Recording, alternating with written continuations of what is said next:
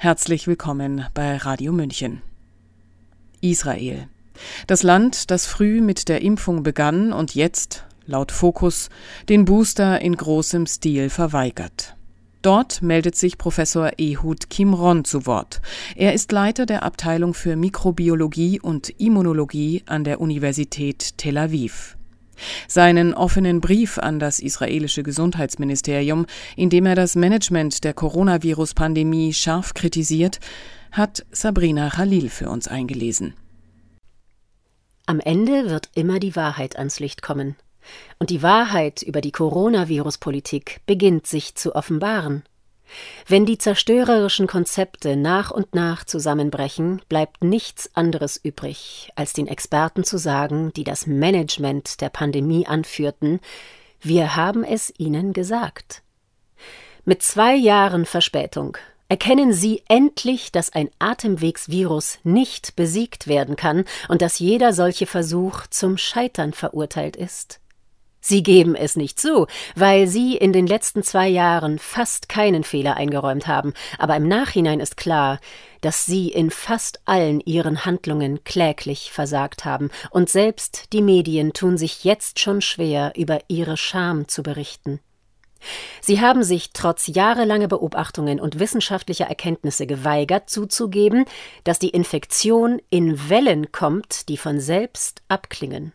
Sie bestanden darauf, jeden Rückgang einer Welle ausschließlich auf ihre Handlungen zurückzuführen, und so überwanden sie durch falsche Propaganda die Pest.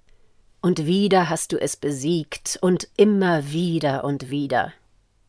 Sie haben sich geweigert zuzugeben, dass Massentests unwirksam sind, obwohl dies in Ihren eigenen Notfallplänen ausdrücklich angegeben ist. Siehe Pandemic Influenza Health System Preparedness Plan 2007, Seite 26. Sie weigerten sich zuzugeben, dass eine Genesung mehr Schutz bietet als ein Impfstoff, obwohl bisherige Kenntnisse und Beobachtungen zeigten, dass nicht genesene geimpfte Personen mit höherer Wahrscheinlichkeit infiziert sind als genesene Personen. Sie haben sich trotz der Beobachtungen geweigert zuzugeben, dass die Geimpften ansteckend sind. Auf dieser Grundlage hofften sie, durch eine Impfung eine Herdenimmunität zu erreichen und sind auch daran gescheitert. Sie haben darauf bestanden zu ignorieren, dass die Krankheit für Risikogruppen und ältere Erwachsene um ein Dutzend Mal gefährlicher ist als für Jugendliche, die nicht zu Risikogruppen gehören, trotz der Erkenntnisse, die bereits 2020 aus China kamen. Sie haben sich geweigert, die von mehr als 60.000 Wissenschaftlern und Medizinern unterzeichnete Barrington Declaration oder andere Programme des gesunden Menschenverstands anzunehmen. Sie haben sich entschieden, sie lächerlich zu machen, zu verleumden, zu verzerren und zu diskreditieren. Anstelle der richtigen Programme und Personen haben sie sich für Fachkräfte entschieden, denen eine entsprechende Ausbildung für das Pandemie-Management fehlt. Physiker als oberste Regierungsberater, Tierärzte, Sicherheitsbeamte, Medienpersonal und so weiter. Sie haben kein wirksames System zur Meldung von Nebenwirkungen der Impfstoffe eingerichtet, und Berichte über Nebenwirkungen wurden sogar von ihrer Facebook-Seite gelöscht. Ärzte vermeiden es, Nebenwirkungen mit dem Impfstoff in Verbindung zu bringen, damit sie sie nicht verfolgen, wie sie es bei einigen ihrer Kollegen getan haben. Sie haben viele Berichte über Veränderungen der Menstruationsintensität und der Menstruationszykluszeiten ignoriert. Sie haben Daten versteckt, die eine objektive und ordnungsgemäße Recherche ermöglichen, zum Beispiel haben sie die Daten über Passagiere am Flughafen Ben Gurion entfernt. Stattdessen haben sie sich entschieden, zusammen mit leitenden Pfizer-Führungskräften nicht objektive Artikel über die Wirksamkeit und Sicherheit von Impfstoffen zu veröffentlichen. Aus der Höhe ihrer Hybris haben sie jedoch auch die Tatsache ignoriert, dass am Ende die Wahrheit ans Licht kommt. Und es beginnt sich zu offenbaren. Die Wahrheit ist, dass sie das Vertrauen der Öffentlichkeit in sie auf einen beispiellosen Tiefpunkt gebracht und ihren Status als Autoritätsquelle untergraben haben. Die Wahrheit ist, dass sie in den letzten zwei Jahren Hunderte von Milliarden Dollar vergeblich verbrannt haben für die Veröffentlichung von Einschüchterungen, für ineffektive Tests, für destruktive Sperren und für die Störung des Lebensalltags. Sie haben die Bildung unserer Kinder und ihrer Zukunft zerstört.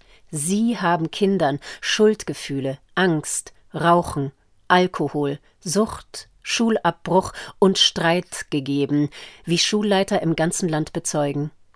Sie haben Lebensgrundlagen, die Wirtschaft, die Menschenrechte, die psychische Gesundheit und die körperliche Gesundheit geschädigt. Sie haben Kollegen verleumdet, die sich ihnen nicht ergeben haben. Sie haben die Menschen gegeneinander aufgehetzt, die Gesellschaft gespalten und den Diskurs polarisiert.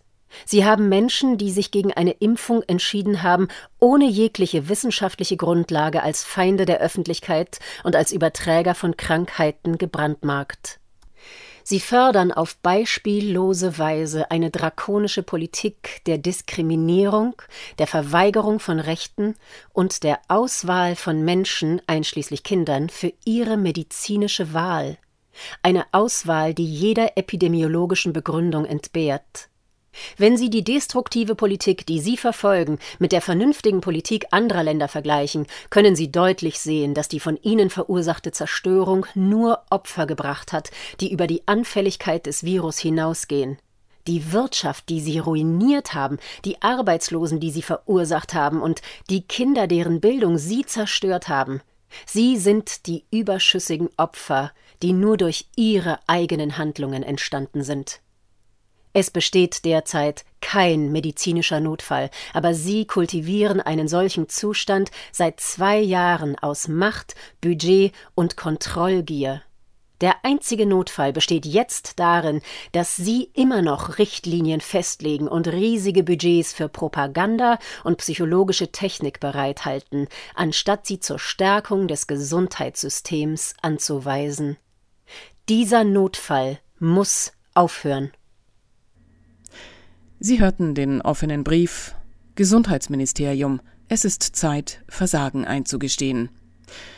Geschrieben hat ihn der Mediziner Professor Ehud Kimron. Er ist Leiter der Abteilung für Mikrobiologie und Immunologie an der Universität Tel Aviv. Diesen Brief richtete er an das israelische Gesundheitsministerium. Sabrina Khalil hat ihn für uns eingesprochen.